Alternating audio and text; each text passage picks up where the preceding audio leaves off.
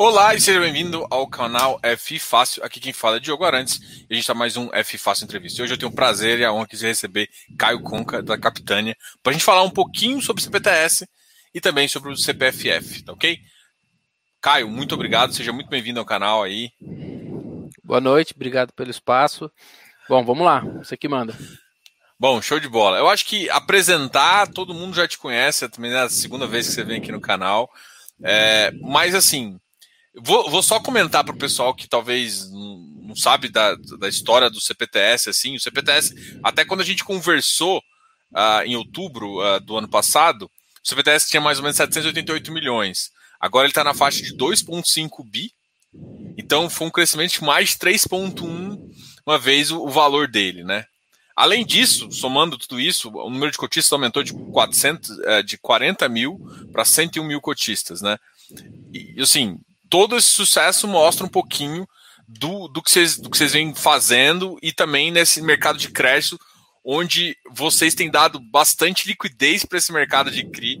E aí eu queria até que você, você comentasse um pouquinho dessa tese que vocês estão fazendo. A gente estava até comentando um pouquinho antes, que eu acho que talvez seja um, dos cernes do, do, do, do, do CPTS. Além de, assim, talvez o pessoal não, não conheça, é é pessoal que que começa a investir um pouco mais cedo, mas o, capta, o, o CPTS, o, como vocês só tinham o CPTS 11B, que agora é o CPTS 11, eu chamava só de Capitânia, agora não pode chamar mais, tem que chamar de CPTS. Mas an antigamente o CPTS tinha uma tese uh, que comprava também alguns papéis um pouco mais com taxas maiores, assim, né? Mais high, uh, mais high yield. Só que vocês conseguiram fazer uma tese bem legal, né? Que é manter uma carteira de crédito é, high grade e ganhar muito a TIR em negociação, né? E principalmente no que eu acho que vocês têm de mais top, assim, que é a originação. Queria que você fizesse. eu fiz umas não, três eu... perguntas ao mesmo tempo aqui. Não, mas, mas eu, vou, eu vou tentar resumir rapidinho. Porque assim, a, a Capitânia é uma asset de, é, de 2003 e a gente faz crédito desde 2008, né? A gente tem fundo de crédito desde 2008. Mas de 2008 até 2016, 17, é, dentro do imobiliário, assim, primeiro que o nosso passivo não é o passivo que a gente tem hoje. Quando a gente é, nasceu, a gente tinha um passivo que tinha um custo de oportunidade maior e a gente era bem menor. Então a gente tinha ali é, 10, 15, 20, 25 milhões de, de, de reais por operação para a gente fazer, até para é, limitar ali o tamanho é, percentual do PL do, do, dos fundos que a gente tinha na época, então a gente não tinha escala para fazer o que a gente faz hoje. É, mas por outro lado, a gente fez assim, tudo que dá para fazer no imobiliário, a gente fez. A gente fez, putz, desembolsou para mais de, de, bilhão de reais em loteamento, fez bastante coisa de desenvolvimento residencial, é, segunda moradia, hotel, a gente é, fez tudo que dá para fazer dentro do, do, do segmento imobiliário conforme a gente cresceu aí de 2016 para cá, principalmente com os fundos de, de, previdência aberta, a gente foi ganhando escala e a gente sempre achou é, é, mais legal essa tese de desintermediar esse mercado high grade. A gente acha que você consegue entregar mesmo retorno com menos risco. É, a gente sempre achou essa tese melhor. E aí, conforme a gente foi crescendo, a gente cada vez mais é, foi migrando esse perfil de, de, de, risco de crédito, e eu acho que hoje essa tese é, é uma realidade. Sei, o cotista fica um pouco na bronca né, com essas emissões do CPTS, uma na, na, na sequência da outra, mas para quem participou ali do, dos roadshows, é, o que eu mais falei foi ó, o fundo é, para para fazer bem feito o que ele se propõe a fazer, a gente precisa ter escala. É, fiquem tranquilos que é, a gente tem bastante gordura no fundo, a gente assim, não vai alocar super rápido, a gente já tem o pipeline montado, a gente já tem bastante reserva para se precisar fazer resultado. Então, é, eu acho que a gente ganhou a, a confiança do mercado muito, muito rápido. Então, tanto que mesmo com o fundo crescendo, a gente melhorou o resultado do fundo no momento em que o, que o juro estava na mínima histórica. É, então, acho que tudo isso foi, é, foi contando, aumento de liquidez, mas de, de forma resumida, hoje a gente está ali num, num, patamar que a gente gostaria de estar, tá, um fundo que tem escala para é, concorrer pelo, pelos melhores é, ativos imobiliários aí do país. Pô, isso é muito importante. É assim, eu, eu a, olha a sua carteira, assim, eu falo que a característica do CPTS assim mais marcante, até em termos de percentual, assim, porque você vai olhar uma carteira, se você for olhar o, a sua carteira de FOF, né, que é 36%, mais sua carteira, você consegue um yield bom, interessante. Agora, o que dá o plus, o que dá um, uma, uma aquele brilho no olho do cotista ali é realmente é principalmente o ganho de capital com CRI, né? Que eu acho que vocês fazem essa é, esse giro de carteira. Então, assim, vocês não só conseguem gerar, crescer bastante a sua tese, ou seja, é, gerar operação para o seu pipeline, que cresceu praticamente 1,6 bilhões. Além disso, você consegue fazer isso e ainda consegue alimentar o mercado secundário. Conta esse segredo aí pra gente. Tá, vamos lá. Aqui que, vou tentar fazer uma conta de padaria aqui. A gente tem uma carteira média que foi alocada ali mais ou menos a, a IPCA mais 6. Então, seja IPCA de 5, 5,5, 6, 4,5, o que quer que seja, pense que eu tenho uma carteira ali que tem um carrego mais ou menos ali de uns é, 11% ao ano nominal, tá? Entre, entre 10,5% e 11,5% ao ano é, nominal. Então, o fundo cobra 1% ao ano. Então, se eu não fizesse nada, ali eu ia entregar, sei lá, 10, 10 entre 10 e 10,5% ao ano é, nominal para o cotista. É, são, são CRIs que têm é, duração ali mais ou menos de uns 4, 5 anos, né, que o pessoal chama aí de, de duration. É, então, se eu conseguir vender cada papel que eu, que eu compro, sei lá, meio por cento ao ano mais fechado, entre, putz, você foi lá, prospectou ativamente, em função de você ter escala, você conseguiu dar um firme lá para o tomador, conseguiu comprar isso meio por cento ao ano, melhor do que se isso fosse ofertado é, ali no mercado. Se a gente cons consegue fazer isso é, com recorrência, a gente está melhorando, que seja meio por cento vezes, sei lá, 5 de duration, eu estou melhorando essa minha carteira em 2,5% flat. Se eu girar, sei lá, metade da carteira no ano, a gente está falando de 1 e, 1 e alguma coisa do, é, do PL. Então já é o suficiente para a gente entregar o resultado é, que a gente está entregando. Tem a questão também do, do book de fundo imobiliário lá dentro que, que eu acho que foi, foi bem formado no momento correto, a gente aproveitou bastante coisa no momento de crise, a gente ancorou bastante emissão de fundo que deu certo também, então assim, tudo isso também influencia para esse, esse, esse ganho de capital, mas assim, mas não, não é uma tese é, muito difícil de, de, se entender, apesar da, da gente receber bastante questionamento de pô, tô vendo lá seu, seu relatório mensal, esse, esse resultado não recorrente é muito grande. É, ali tem uma questão da, da, da, contabilidade do administrador, que depois, se quiser, eu explico com, com, com um pouco mais de tempo.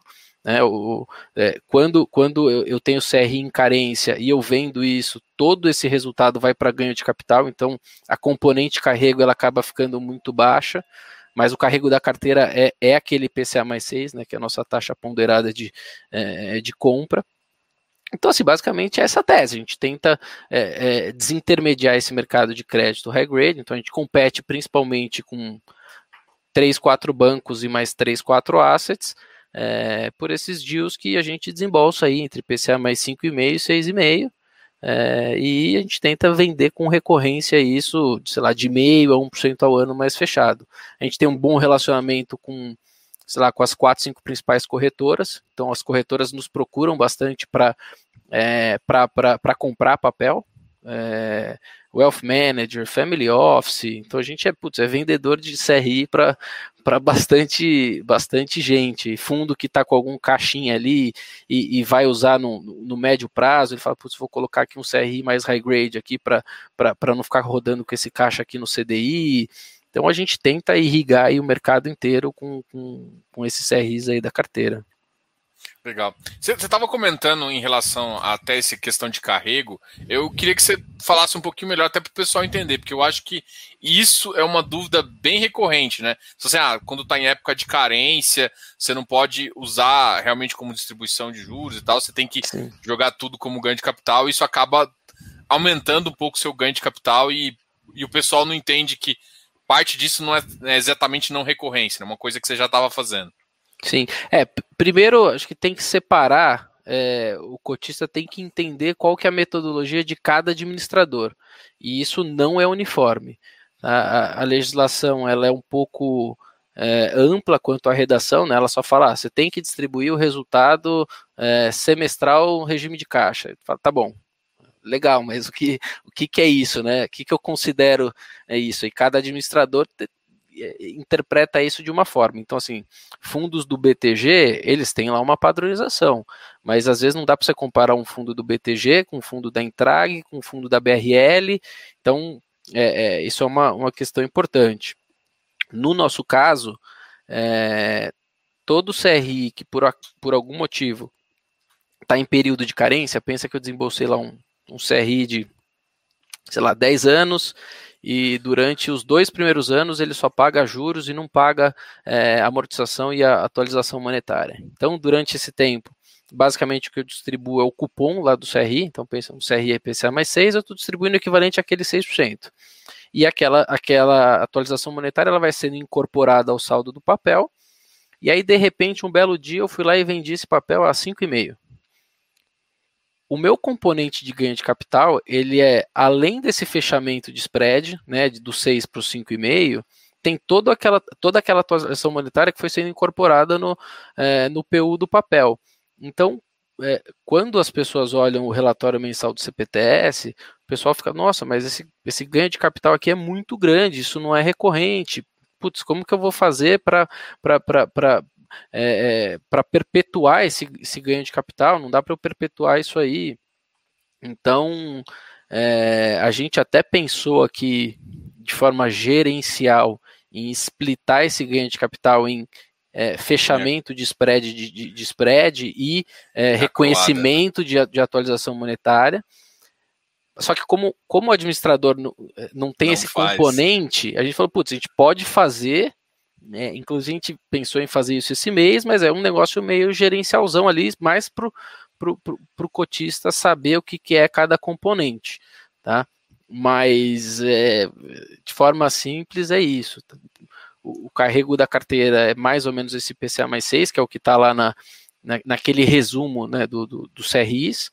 É, mas não necessariamente a gente recebe esse PCA mais 6 todo mês.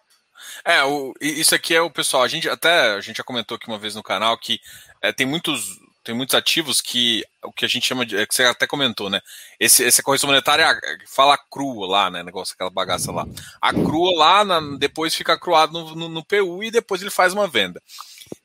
Você tem uma ideia só para falar para o pessoal quantos por cento mais ou menos, por exemplo? Eu acho que se eu não me engano aqui, se, uh, o acumulado dos 12 meses Deixa eu ver se eu não falo besteira aqui. É, em relação ao, ao ganho de capital, com os CRIs, é 40 milhões, mais ou menos. Quanto disso seria essa parte acruada? Você tem mais ou menos esse número? E quanto seria a parte. Porque, assim, porque todo mundo acha que os 40 milhões que está tá sendo, mas parte é, teoricamente, uma correção monetária só capitalizada como ganho de capital. E uma outra dúvida também: isso não gera IR diferenciado? Não, não em CRI não. Porque isso não é um fundo imobiliário que eu estou vendendo, né? É um CRI. No, no, CRI eu não tenho eu não tenho ganho de capital, né? Não tenho imposto sobre ganho de capital. Então é meio que é, é indiferente. Não posso não muda. Então assim eu acho que assim mais ou menos, tá? Uns 20, uns 25 desses 40 é atualização monetária e uns 15 é, é ganho de capital efetivamente. É, e aí eu acho que você consegue também responder, já que é, que é a maior dúvida, né? Do pessoal que eu acho que mais recebe assim.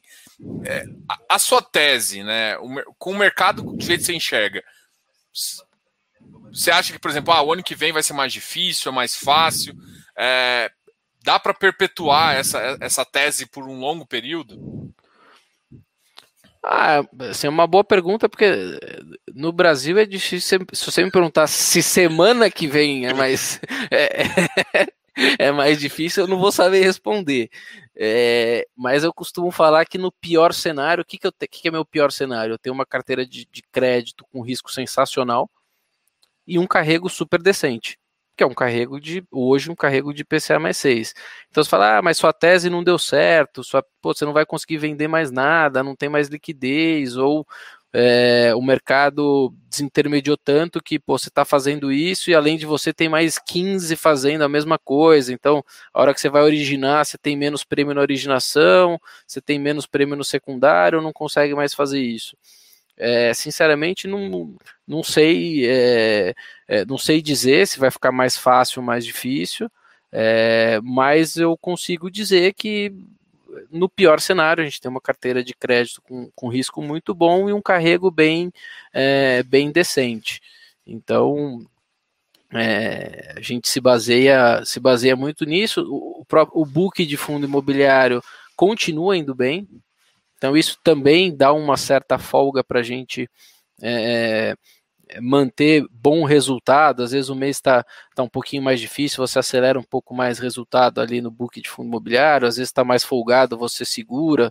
Pô, a gente teve semanas horríveis aí há um tempo atrás, aí, sei lá, duas, três semanas atrás. Eu para que, que eu vou é, vender fundo imobiliário agora? Não vou vender, a gente segurou, fez mais CRI, ah, agora deu uma voltada boa, putz, vamos voltar a vender um pouquinho de fundo imobiliário. Então, isso, isso ajuda bastante também. É, mas, sim, a gente a gente está se surpreendendo com tanto de, de, é, de, coisa legal que ainda tem para fazer. É, é, eu, já, eu já tive mais pessimista achando que o mercado ia ser mais difícil na originação. Mas sei, eu tô, tô, tô, otimista, assim, quando a gente é, vai nas empresas, nos fundos imobiliários, que são os, os tomadores aí de, de, é, de dívida, é, a gente não tem tido tanta concorrência, sinceramente. Eu, eu achei que achei que ia ter mais. É, assim, é engraçado porque, tipo assim, é, a maioria do, dos, dos fundos enxergam vocês como vocês originam e já, já, já toma direto. Isso ficou meio que um marco no mercado também. Isso é importante para vocês também, né? Você já. O cara já, já tem um olho, calma, quero uma operação high grade, vou ali no Conca e, e, e tomo ela. É, é porque assim, a gente. É, como a gente tenta ter um fluxo de originação muito grande, é, a gente tem uma predisposição para vender também muito grande. Então não é que. É, por que, que o broker gosta de, de, de, de puxar papel aqui, porque a gente consegue dar um volume grande para ele trabalhar, que é uma coisa que eles fazem questão, porque quando, quando é, o broker vai, vai, vai tradear ali um CRI, é, diferente de papel que tem muito mais liquidez, debenture super conhecida, por exemplo, o que, que ele faz? Ele vai lá, estuda um pouco o papel, entende as principais características, para ele fazer meio que um investor education em quem ele está vendendo. Se o cara vai fazer isso, fala, ó, pode fazer isso, mas eu tenho aqui 2 milhões de reais para vender esse papel. E aí eu, sei lá, meu concorrente tem 2 milhões, eu tenho 50 milhões de reais de um papel X aqui que eu dou quase que uma exclusividade para ele vender, falo, ó, esse papel aqui é legal, o risco é bom, eu passo lá meia hora explicando para ele o que, que é o papel, o cara pega esse, esse, esse, esse lote e vai, putz, vai vender por aí, e ele sabe que ele tem um bom volume, numa taxa decente, não é que ele vai tentar vender, pô, eu comprei a IPCA mais 6 e só faz sentido para mim vender IPCA mais 4. Não é isso. Então, assim, ainda chega na ponta final é, numa taxa bem decente. Então, acho que as coisas combinam. É, os, os brokers acho que gostam bastante da gente aqui. Não, com certeza. Isso eu já escutei de várias, várias pessoas. Uma coisa que eu acho engraçado, assim, é, casou talvez o crescimento, né?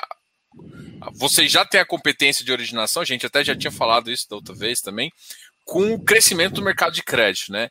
E, e assim, eu, eu quando eu olho para o mercado de crédito, eu ainda acho que, tipo, o tamanho que a gente está ainda é muito pequeno. Eu, assim, muita gente está tomando operação. Eu acho que o mercado de, de, Quando todo mundo falava de fundo imobiliário, é, era muito comum só pensar em tijolo. Né? Tanto é que o iFix hoje começou com 25% de papel. Hoje em dia, eu já, já penso que tem muita gente que gosta de tomar só papel. E isso vai fazer com que provavelmente esse segmento vire pelo menos metade do segmento inteiro uh, do iFix. Como é que vocês enxergam vai, isso? Vai chegar lá rápido eu, eu, tenho essa visão também. Como é que vocês enxergam isso? Porque basicamente eu penso que, tipo assim, vocês acabam ajudando nesse ponto também, né? Porque Sim. às vezes uma gestora menor, igual você falou, precisa de um, de um carrego de caixa melhor.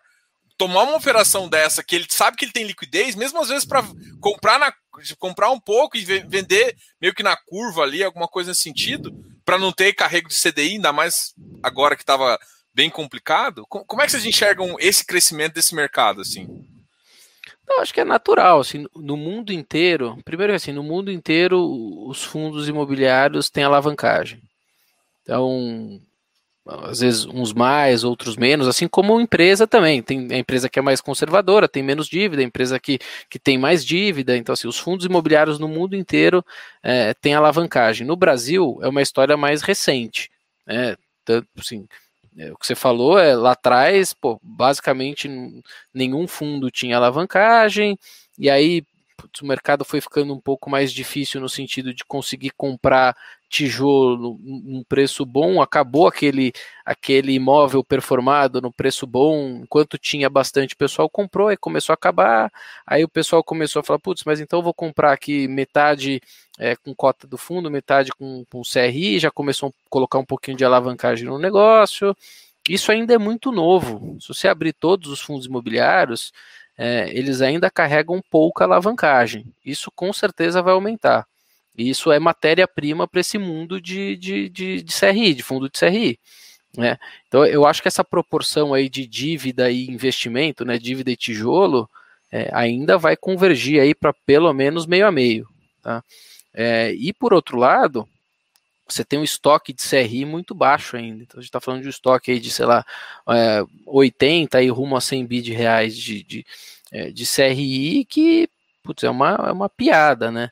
É, se você pegar o que tem de patrimônio é, imobiliário brasileiro, o que tem de relação crédito-PIB, comparar com qualquer economia mais ou menos, você vai ver que a gente ainda está muito, é, tá muito para trás. Então eu, não tenho dúvida que isso vai ser vai ser gigante. É lógico que com, com os percalços de, de, de, viver no Brasil, né? Aquele, pô, vai tributa, não tributa, é, muda a regra, não muda. Aí daqui a pouco ah, proíbe fundo de papel, aí só pode fundo de laje, não pode de shopping, sei lá, mas, mas com certeza vai crescer. Não, com certeza. Agora, aproveitando já que essa questão, é, é uma preocupação para vocês a questão da taxação ou já está já é assunto de ontem, já a gente já está bem é, organizado nesse ponto, a gente você entrou nesse detalhe, vamos. Porque eu acho que tem muita gente aqui que ainda tem aquele medinho ainda. Não, o medo, o medo sempre tem, mas eu falei para você, eu, eu sempre fui o mais otimista ali, é, eu sempre confiei na, na, na racionalidade de de não tributar, né? Muito é, é uma renúncia fiscal muito, muito, muito baixa para é, para você atrapalhar uma indústria que tem tanto potencial. É, então eu sempre eu sempre apostei nessa nessa racionalidade. É, e assim, geralmente essas matérias legislativas, quando é, no projeto e, e, e, e, o relator coloca sem a matéria, putz, é muito difícil de, é, de voltar, né? É, é realmente muito difícil. Acho que mesmo se tivesse ido no, no, né, no projeto ali do relator, acho que ainda tinha uma chance de cair no, no final, no, aos 49 do segundo tempo, lá na votação, pô, deixa tudo, mas tira o fundo imobiliário. Agora, assim, já foi sem a tributação de fundo imobiliário. Eu acho realmente muito difícil, né, nessa, pegando essa, essa legislatura, né, com esses deputados, senadores, é, executivo, né, nesse desenho atual político brasileiro, acho muito difícil voltar. Legal. Mas pode ser que tenha outro daqui, daqui, daqui, né, daqui um ano, dois, mas uh, hoje eu acho muito difícil. É aquilo que normalmente tem aquelas piadinhas, né? Você tá ali jogando basquete, de repente o juiz apita e fala que você tá na área e a regra é de futebol. Aí, putz, pênalti é. e gol contra. Mas vamos, vamos ser um pouco otimista também, porque eu acho que esse mercado tem tudo para crescer. Então, assim, é, falando um pouco de crédito ainda, a gente viveu uma, uma, uma, taxa, uma taxação, não, uma, uma abertura de curva de PCA também absurda, né? Que o Fox fala que deve chegar no ano em 6,31. É, algo, algo, se você for olhar o da DI, eu acho que está um pouquinho mais baixo, acho que está um pouquinho 6,2, 6,1, uma coisa assim. É, e assim, eu, eu, lembro que você conversar assim, eu, eu, eu, não, eu não sou economista, eu não fico apostando em nada. Mas eu, eu, gosto de ter uma carteira média, assim. Mas eu recebi uma pergunta hoje que foi no sentido assim: Diogo, é, vai despencar o IPCA lá na frente, vai despencar o GPM e como é que vai ficar as cotas de fundo imobiliário? Eu, eu, eu dei uma resposta, mas eu queria ver agora qual que é a sua em relação a isso e falar um pouquinho também dessa. Porque acho que é uma preocupação Sim. de algumas pessoas, né? Tá. Não, primeiro, é, entender onde você está posicionado, né?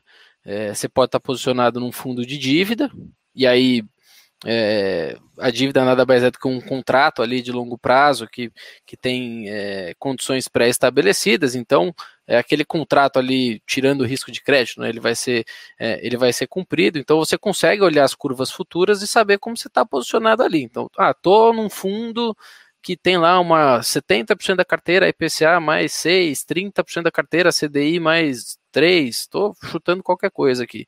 Então, pô, você pegar projetar isso nas curvas futuras, e as curvas futuras elas têm liquidez, né? Isso se transaciona todo dia. Se você abrir ali a tela, você consegue pegar é, um DI para 27, um DI para 29, é, a curva implícita de inflação para 26, você consegue projetar, é, dado que tem de mais líquido no mercado, né, que, que, são os fundos multimercado transacionando, é, governo transacionando, todo mundo transacionando, gringo transacionando, todo mundo ali faz parte desse, desse mercadão aí transacionando. É, não sou eu que vou ser o dono da razão e falar que está todo mundo errado e eu estou certo, porque eu não sou pago para fazer isso. Então, se você pegar esse, essa, é, essa carteira do seu fundo de, de dívida é, e, e, e, projetar nesses, nesses vértices aí de, de, mercado, você vai mais ou menos ter uma boa ideia do que, que é, é, é o seu resultado nominal esperado para um ano, para dois, para cinco. É, se você está num fundo de tijolo, aí já é diferente. Aí o, é, é, o buraco um pouco mais embaixo, né? Primeiro você pode estar tá num fundo de tijolo que tem é, um contrato atípico de longo prazo, e aí você consegue precificar isso quase como uma dívida. Né? Você tem lá um, um contrato que é quase como um PMT do CRI, que vai sendo atualizado ali, ali, por inflação. Então você consegue fazer esse paralelo e precificar quase como uma dívida. E você pode estar naquele fundo de tijolo é, especulativo que é, shopping é laje, inquilino sai, entra, revisional para baixo, para cima, é, fecha shopping, abre shopping. É, pô, um monte de, de, de coisa acontecendo. Nesses casos, eu sempre aconselho olhar juro real de longo prazo. Então, assim, se você pegar um histórico aí de, de 20 anos desse, desse mundo de renda, você vai ver que, na média, é, os contratos eles conseguem é, repassar a inflação. Lógico que uns setores menos do que outros, alguns imóveis menos do que outros, né? imóveis piores, imóveis melhores, mas você pegar aí uns 20 anos de história, você vai ver que na média eles conseguiram repassar a inflação. Então o que, que você faz? Pega uma NTNB de prazo longo, lá de 2000 e, sei lá, 30, 35, e vê como é que está flutuando isso aí. Então a gente está aí mais ou menos com juro real de 4%, chegou a bater 4,20, 4,30, chegou a bater 3,5, mas não tem flutuado muito além disso aí não. Então esse é seu parâmetro. Então, se você está no imóvel ali que tem uma perspectiva de distribuir um resultado real de 7, 7,5%, 8%, você tem aí um prêmio de risco sobre um juro real de longo prazo de 3, 3,5%, 4%. E aí é, o, é aquela fazer a análise do, do, fundo, dos imóveis, esse prêmio é, é pouco, é muito, é, pô, faz sentido estar tá posicionado num fundo que tem um prêmio só de 3% sobre juro real. Ah, não, 3% é muito. O imóvel é sensacional, bem localizado, inquilino bom. Então, é, depende muito de como você está posicionado, né? É, papel, tijolo, tijolo mais especulativo. É, é, mais, ou mais ou menos isso. Vou aproveitar que a gente está falando um pouquinho de, dessas estratégias até de investimento, de como faz a. fala um pouquinho disso, e a gente pode falar, acho que, de duas carteiras, né? A carteira do CPTS, é, a parte de FOF dele, que tem dado um excelente resultado, tanto em rendimento como de ganho, de capital. É uma parcela relevante ali, em alguns momentos, inclusive, dá para notar que ela segurou a cota, uh, segurou o resultado, o rendimento ali do fundo. Então vocês fazem essa, essa, essa, essa, essa tem uma visão muito interessante. E desde escolher ativos para você ser o seed money lá, a também fazer uma, uma, uma jogadinha mensal mesmo, comprar e vender o mesmo ativo para gerar um ganho de capital. Como é que vocês, como é que vocês enxergam esse, esses trades no mercado agora? Você acha que o mercado começou a ficar mais líquido? Porque quando a gente às vezes fala até para, eu acho que a pessoa fi, é, ainda não tem tanto conhecimento, mas eu acho que o mercado já está ficando mais líquido a ponto de você poder ver algumas oportunidades. Como é que você enxerga isso? E, e para a gente até começar a falar um pouquinho da, da, da sua carteira de, de, de FOF. Não, assim, no, no lado de, de FOF, a gente. O que, que a gente faz? A gente, do mesmo jeito que a gente origina ali, é, prospecta um CRI é, diretamente, no caso de, de fundo imobiliário, a gente sempre faz aquela pergunta: é mais fácil comprar o fundo que já está existente? Mais fácil não, melhor, né? Comprar o fundo existente, que já tem um imóvel rodando, que eu já tenho todo o histórico lá dentro, o fundo já tem 100 mil cotistas, tem liquidez de X milhões por dia, ou comprar é, o imóvel novo do fulano de tal que está vendendo e quer colocar um fundo de pé. Então a gente sempre faz essa conta. Mercado existente, mercado é, que ainda não está listado, mas que você, você consegue é, capitalizar um fundo e listar esse, esse fundo, a gente não deixa de, de, de olhar nada do, do mundo real. A gente continua olhando o mundo real. Né? A gente, o nosso horizonte não é só olhar os 300 e tantos fundos é, que já estão, é, já estão listados. É, e, e, e, nesse processo a gente identificou bastante coisa legal de, de é, principalmente nesse mundo mais do que o pessoal convencionou chamar aí de renda urbana, é, na turbulência que a gente viveu, a gente preferiu muito mais estar tá, é, sentado em, em, fundos que têm contratos super longos, com atípicos, com locatários de, de risco de crédito muito bons, é, do que tentar ficar acertando ponto de compra no fundo que é mais especulativo. Eu sei que, como um todo, é, lógico, quando vê aquela crise mais forte, né, de pô, índice caindo, sei lá, 15 no dia, tinha fundo que caiu 30 no dia, isso a gente pegou lá, comprou o que viu e, e de olho fechado comprou tudo. É, isso até gerou lá um, um, resultado, mas foi sim, uma vez só, num, com, você não consegue com recorrência ficar é, fazendo isso, foi uma oportunidade única. É, então isso gerou um, um bom ganho para um bom pedaço desse, desse book de fundo imobiliário. Mas não é disso que eu estou falando, estou falando mais de recorrência mesmo, é, de conseguir identificar oportunidades que, que, que, que, geram valor, que vão dar um bom carrego ali é, para o fundo, que tem uma possibilidade de ganho de capital razoável.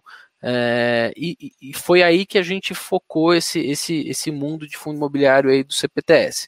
Tanto que se, se você olhar lá a carteira, dificilmente tem é, algum fundo que, que quando eu digo mais especulativo, no sentido olhando a conjuntura atual, né?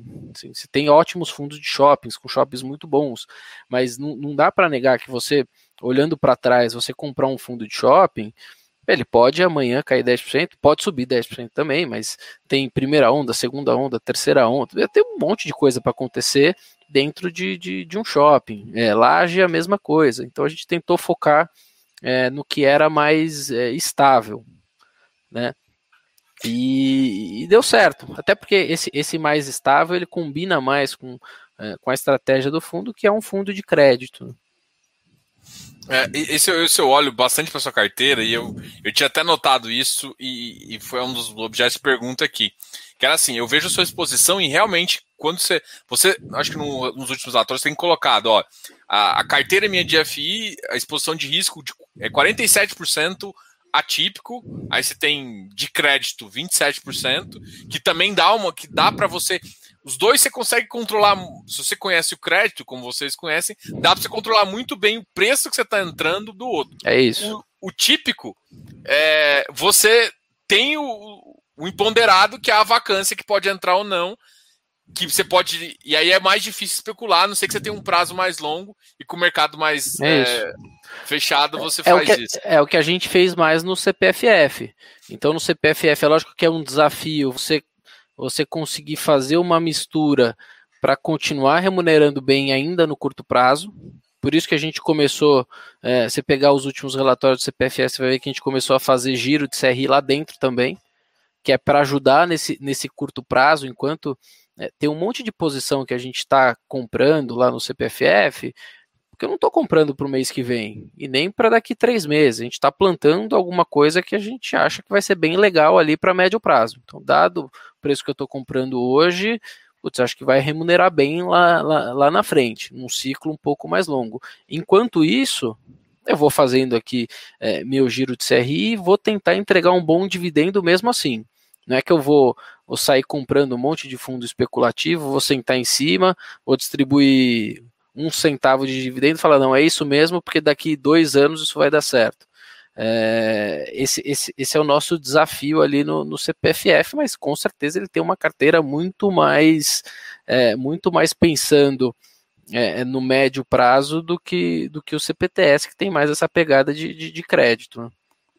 É, vou, vou, agora indo para o CPFF, como é que você enxerga assim? Porque é, os FOFs, eles, no geral, até porque eu acho que o iFix também ele chegou a bater lá na máxima lá, e depois só caindo, e aí teve a sexta-feira sangrenta ali, com, com, essa reforma aí que foi lá e derrubou mais ainda. E aí você analisa assim, os FOFs é um dos. Parece assim, o investidor ainda não entendeu um pouquinho da, da realidade do que é um FOF, né? E, e, e eu vejo muitos FOFs com qualidade, inclusive o seu, que tem entregado resultados excepcionais. Em qualquer outro momento estaria com ou no VP ou com ágil, e nesse momento você encontra eles Sim. com deságio ou, ou, bem baixo. Como é que você pensa que o mercado? Porque assim, eu, eu acredito que no momento que o mercado voltar a subir, com certeza ninguém vai ficar deixando isso. Mas agora, eu acho que para o gestor também é complicado, até porque trava um pouquinho janela eles, de emissão. E eles estão entregando bons, bons dividendos, assim, não é, é. Você perguntar, assim, lógico que tem, tem cotista que tem muito esse viés do papel, né?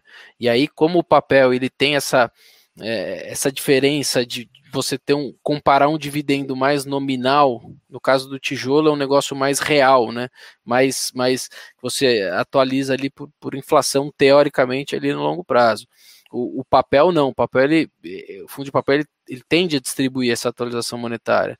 Então assim, mas se você pegar é, um investidor que tem ali uma carteira na física com uma composição parecida a Equifix, você dificilmente vai bater aí os principais, eh, não os principais, mas vários FOFs que estão com desconto. Tem muito FOF com desconto, é entregando 9, 9,5, 10% ao ano de, de, de yield, é, com uma carteira diversificada. Então, assim, sei lá, qualquer cotista que na física tenha fundo de galpão, fundo de shopping, na média dificilmente está tá, tá com dividendo ali de 9, 9,5, 10. E tem muito FOF entregando esse, esse, é, esse dividendo. É, tanto que na, nessa sexta-feira, não sei se foi sexta-feira, mas você está falando que foi sexta-feira, foi. A gente pegou, colocou compra em sete FOFs. A gente comprou, a gente deve ter comprado, aí vou chutar uns do, de 12 a 15 milhões de reais em, em 6, 7 FOFs. Porque pô, não faz sentido nenhum. Um 20% de desconto da, da, da patrimonial. É, então, assim, comprei, sei lá, comprei meu concorrente que tem lá uma carteira às vezes parecida com a minha ou não, mas pelo menos é uma, uma boa amostra da indústria com, com super desconto. É, tá difícil mesmo a vida ali pro, pro gestor de FOF, porque esse, esse trade-off entre, pô, vou comprar um, um, tijolo barato que eu sei que vai remunerar melhor no longo prazo, ou eu vou ficar aqui só focado no dividendo do mês que vem, porque eu preciso entregar dividendo, porque se eu não entregar, o cotista reclama. Tá difícil essa vida. Então, é, é, é, eu acho que é esse ponto que eu queria chegar, né? Porque, assim, o cotista hoje em dia ficou mal acostumado com. Eu acho que até os, os, os fundos de crédito como o seu, CPTS, tá, porque ele entrega tão bem o resultado. Eu, aí, falar... de mim, aí de mim um mês que não entregar um real, né? Basicamente, né? vocês vão receber uns, uns, uns angry e-mails aí. É. Vai receber uns angry birds aí de, de, de, na sua caixa aí. Mas assim, eu acho que o, que o cotista tem que pensar também que existe uma posição estratégica. Não, como você fala assim, você fala para o seu cotista também de, em relação a.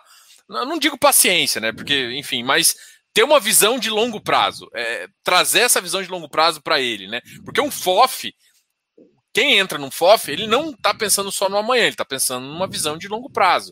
E, e, e tá, ele está tirando a, a, o que ele não vai fazer, que é além de montar uma carteira, uma gestão de, de, de patrimônio para um gestor, né?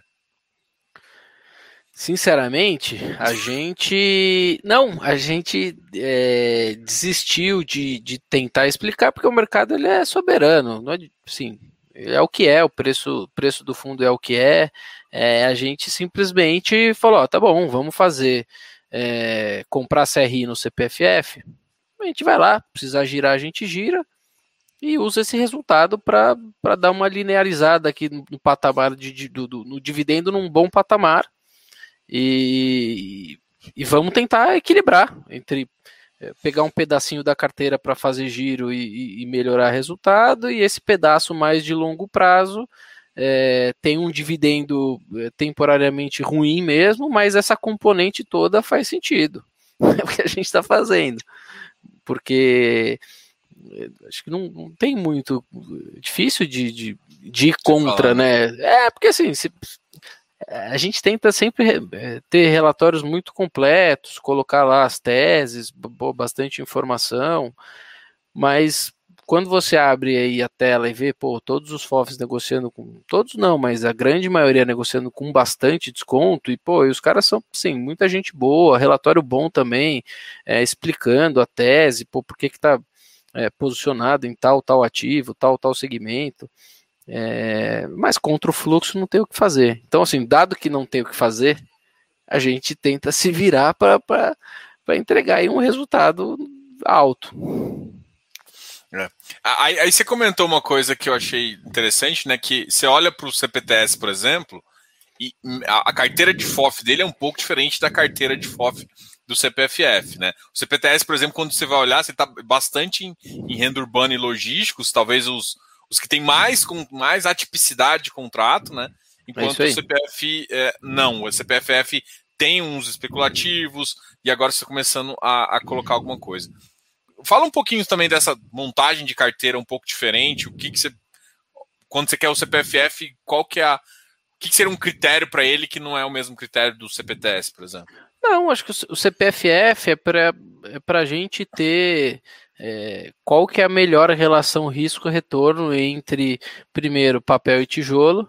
Então, se você olhar lá, tem muito pouco papel no acho que a gente, o CPFF é o, fundo de fundo que tem menos fundo de papel da indústria disparadamente. Não é um pouco menos, é muito menos. A gente tem tipo 3% do PL, sei lá, e o índice tem 30 e pouco, e os, os FOFs têm na média, tipo, acima de 30, na média. E tem, tem gente que tem, sei lá, para lá de 40, 50.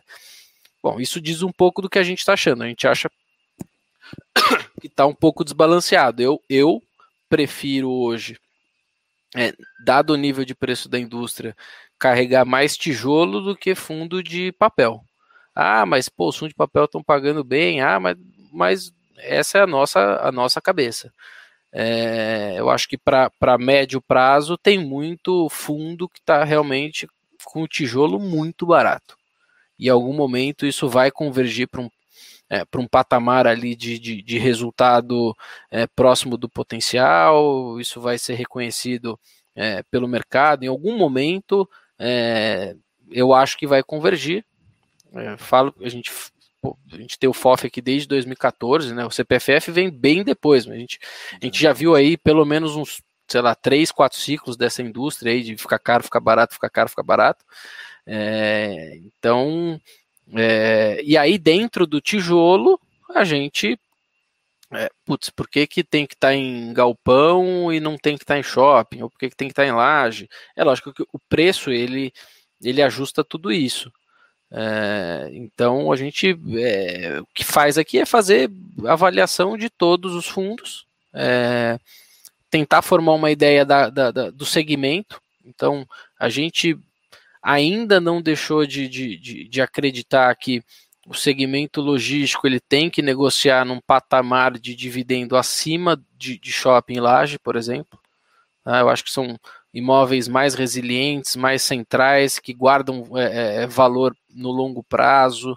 É, o, o, galpão ele, ele, ele tem um custo de reposição mais baixo, ele, é, ele deteriora mais rápido, ele tem concorrência mais rápido, ele tem área disponível que você incorpora do lado, então acho que ele, ele mesmo com, com, com, com, com e-commerce, com tudo isso, e boa absorção e tudo mais, eu acho que ele, para médio e longo prazo, ele teria que negociar com uma taxa de desconto acima de, de laje e de shopping. Eu ainda não mudei meu pensamento quanto a isso, mesmo com crise. É, então você vai formando as opiniões dos setores. Então, dado que você tem é, aquela, aquela opinião dos setores, você vai aí olhando fundo a fundo. Né? Por que, que eu compro o fundo A e não o B, o C e não o D, e vai formando a carteira. É... E sua opinião sobre shoppings? Assim, o seu, só de lajes eu gostei de uma visão assim, eu fiquei. Agora, e, e sua visão sobre. É, laje não, você falou de, de log. E sua visão sobre é, shoppings e lajes, né? Assim, é, shopping. Eu eu tô bem confiante de que eles vão voltar a fazer resultado pré, do, o resultado pré-pandemia. É, isso já dá para ver em alguns shoppings, né, nos melhores.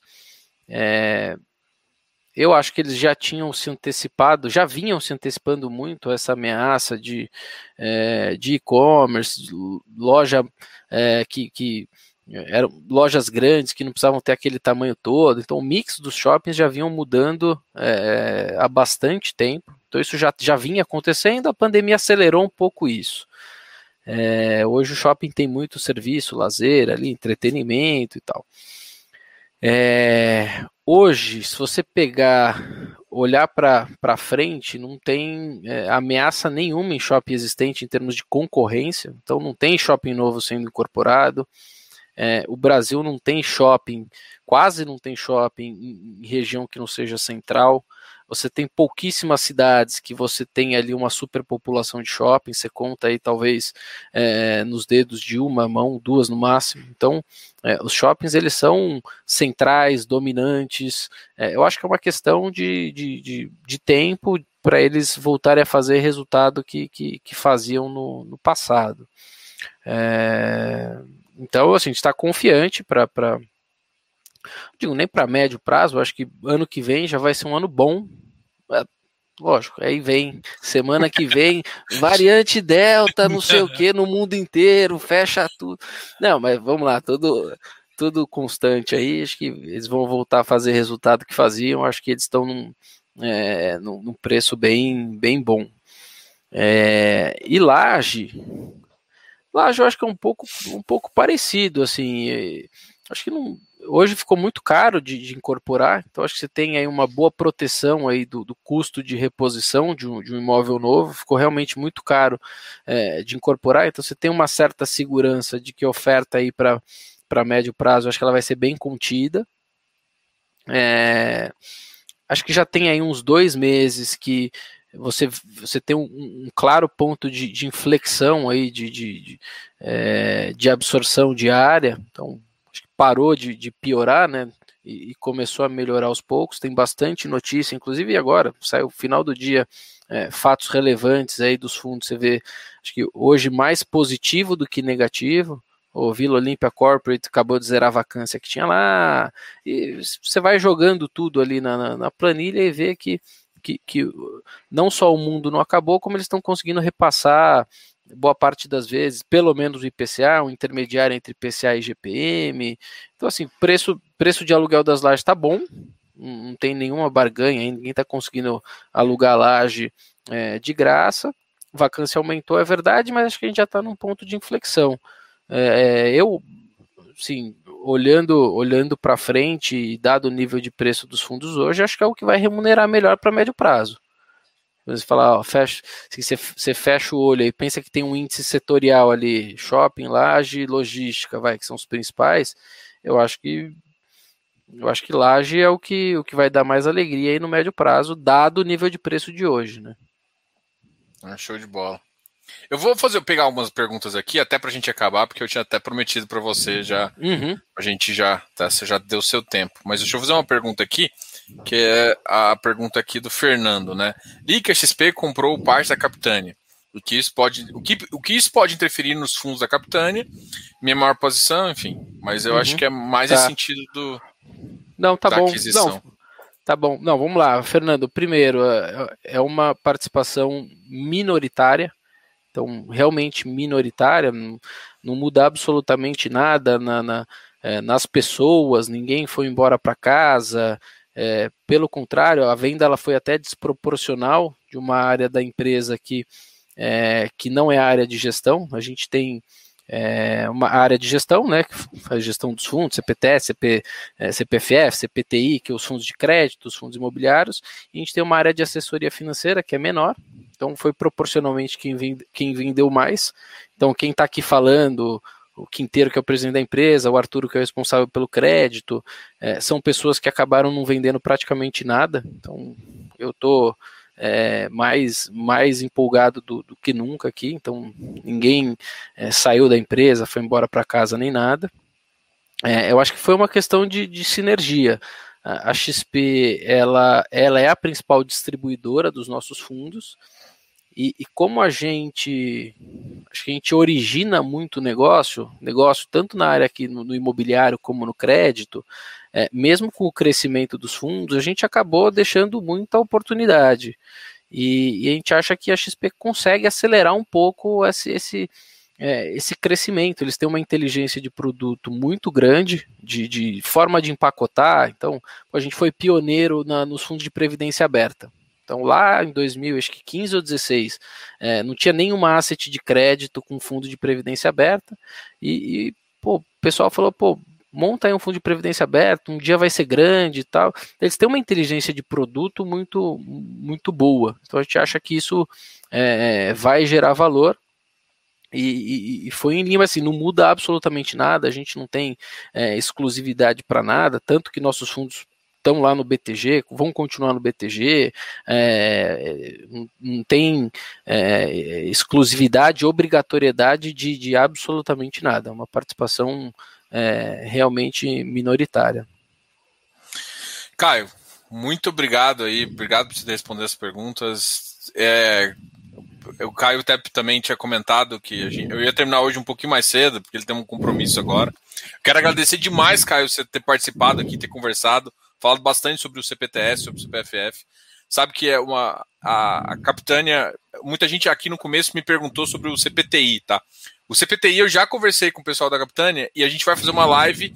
É, inclusive, não, eu sei que todo mundo adora o Caio, é a cara da, do mercado imobiliário, mas tem, um, tem mais pessoas de crédito também que conhecem também muito bem. Não é não, cara? Não, vamos marcar com, com o Arturo, com o Cris. Tem bastante gente para falar do, do, do, CPTI aqui. Não, com certeza. Vou deixar as últimas palavras para a gente encerrar aqui. E obrigado aí por. Não, queria só agradecer, é, me colocar à disposição. É, a gente quer escutar aí o que, que todo mundo tem para dizer. Tiver dúvida, sugestão, a gente tenta sempre melhorar nossos, nossos relatórios, colocar o que tem de informação que é, que é relevante, é, o que a gente tem recebido aí de, de feedback do, dos investidores. Então, tiver qualquer dúvida, sugestão, reclamação, é, manda. A gente, ah, a gente fez o um, site, tem o site, os fundos agora tem site, tem planilha de fundamento, é, tudo que a gente puder divulgar é, quanto aos, aos, fundos listados, a gente quer, quer escutar a sugestão. Legal. Eu deixei os, os sites aqui no, na descrição do vídeo, então acesse a descrição do vídeo. Eu até queria mostrar também, mas acabou não dando tempo, não tem problema.